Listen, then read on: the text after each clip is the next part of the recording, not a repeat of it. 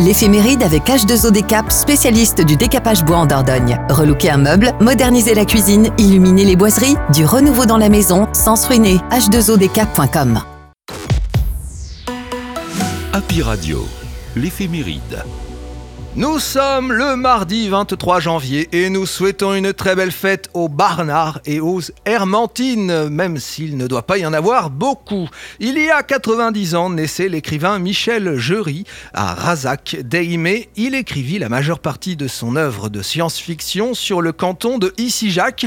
On lui doit La marche du pouvoir, Le temps incertain, mais aussi l'année du certif. Il nous quitta malheureusement le 9 janvier 2015. Sans transition et dans un registre plus heureux, bon anniversaire à la comédienne Léa Drucker, nièce de Michel, et qui a 52 ans, ou encore à l'animateur télé Laurent Boyer qui fête ses 66 ans aujourd'hui.